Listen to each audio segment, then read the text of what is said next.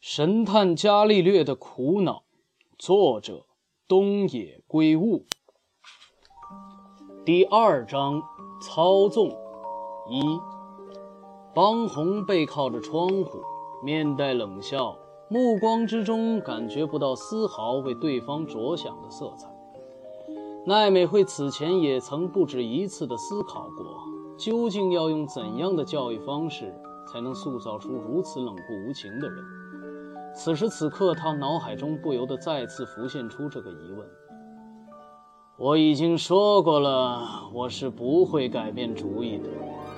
方红撇了撇嘴：“我是不会离开这里的，这里可是我的家。我为什么要离开这里？如果必须得有人离开的话，那也不是我，而是其他人。喂，是这样吧，奈美惠小姐？”他转头看着奈美惠，奈美惠低下了头。她不想和这个男人的目光遇上。奈美惠也没有非得离开的理由。信正沙哑着嗓音说道。他坐在轮椅上，恶狠狠地瞪着亲生儿子。然而邦红并未对这种目光做出丝毫的畏惧，只是若无其事地耸了耸肩。是吗？那么我也就更不必离开了。你们有意见的话，就去找律师商量，怎么样？我告诉你们，不管是哪个律师，都会说出一样的话：我有权在这个家里住下去。不是说过该给你的都会给你吗？方红哼了一声：“你还能有什么给我？除了这个家之外，你哪还有什么像样的价值？”少说风凉话！你以为是谁把家闹腾到这般地步？我不过是行使了一下个人权利罢了。反正等到你一死，这些东西全都归我，提前拿来用用，有什么不可以？你小子！信正手杖杵地，挣扎着想要站起来，不料一个踉跄，靠在了身后的书架上。奈美惠叫了声“爸爸”，跑了过去。扶他坐在轮椅上，我劝你还是不要硬来，小心心脑血管破裂，到时候就怕你连坐轮椅都推不动了。用不着你管。姓郑肩膀激烈着起伏着，这事儿改天再说好了。我今天来是要带走我上次的那些东西。随便，那种破烂玩意拿回去又有什么用呢？与你无关。快去把东西拿来！说着，信正抬头看着奈美惠。抱歉，你跟那小子去一趟吧。那些东西对我而言很宝贵，不想被他糟蹋了。尽管不大情愿，奈美惠还是点了点头。她心里很清楚，那些东西对她而言确实很重要。一点也不信任我呀！方红啧了啧舌，转身走出房间。奈美惠跟他走了进去。两人来到走廊，走进旁边的屋里。方红平日把这个房间当做卧室，屋里还放了一张双人床。奈美惠尽可能不去看到他。方红打开柜子，从里边拖出一个纸箱来，东西应该就在这里头了。那老头似乎不大喜欢我碰他的东西，你来清点一下。奈美惠蹲下身子，检查了一下纸箱里的东西。纸箱里装着瓶中船。威士忌的酒瓶里装着帆船模型，船的大小自然大过瓶口。帆船是先把部件放进瓶中，再用镊子拼装起来。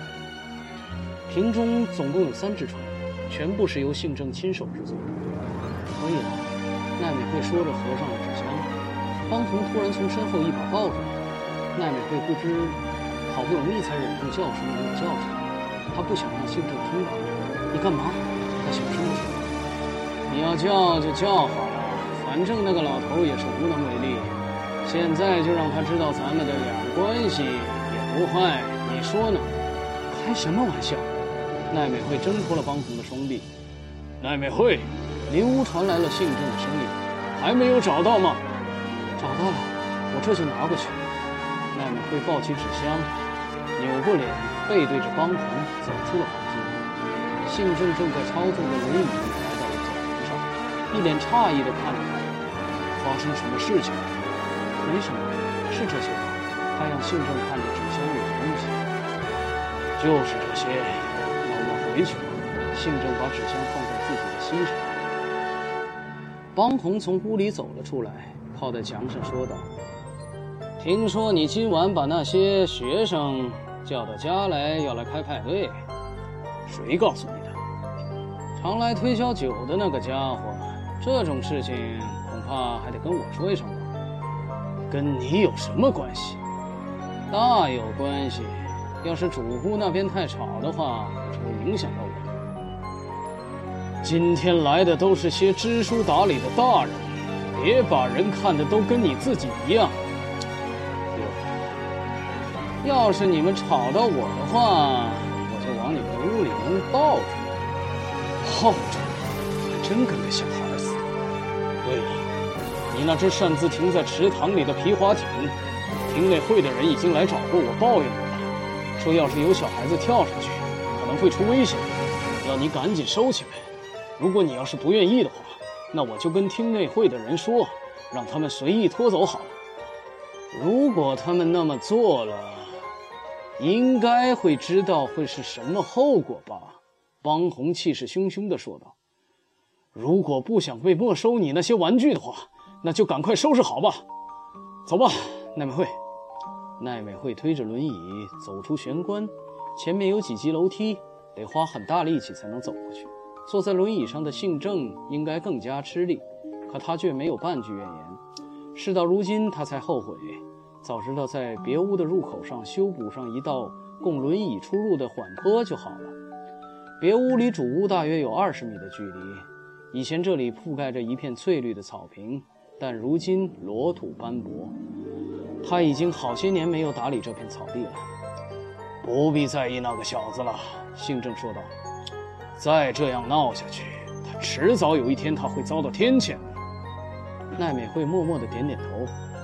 信正身为科学家，竟然会说出“天谴”这样的字眼，实在是罕见。现在几点了？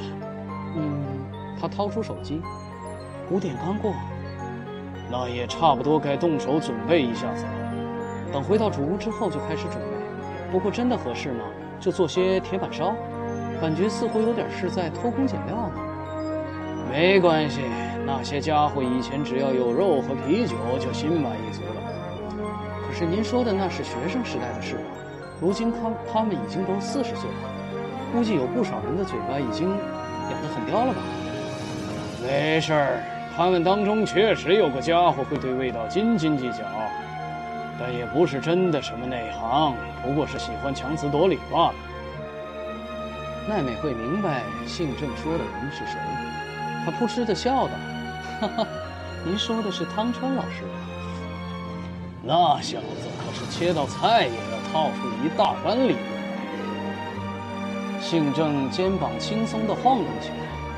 对了，方川老师打过电话说会晚到些。晚到？他这来的不说是会晚到点，但一定会来。他说他今晚已经在车站前的商务旅馆订好房间了，一定会陪您喝个一醉方休的。是吗？我等着他。听说他最近没有发表什么像样的论文了，我还要好好教训他一下子呢。哈哈。姓郑的声音听起来有些兴奋。奈美会知道，他对待学生的方针从来就是越有出息就管。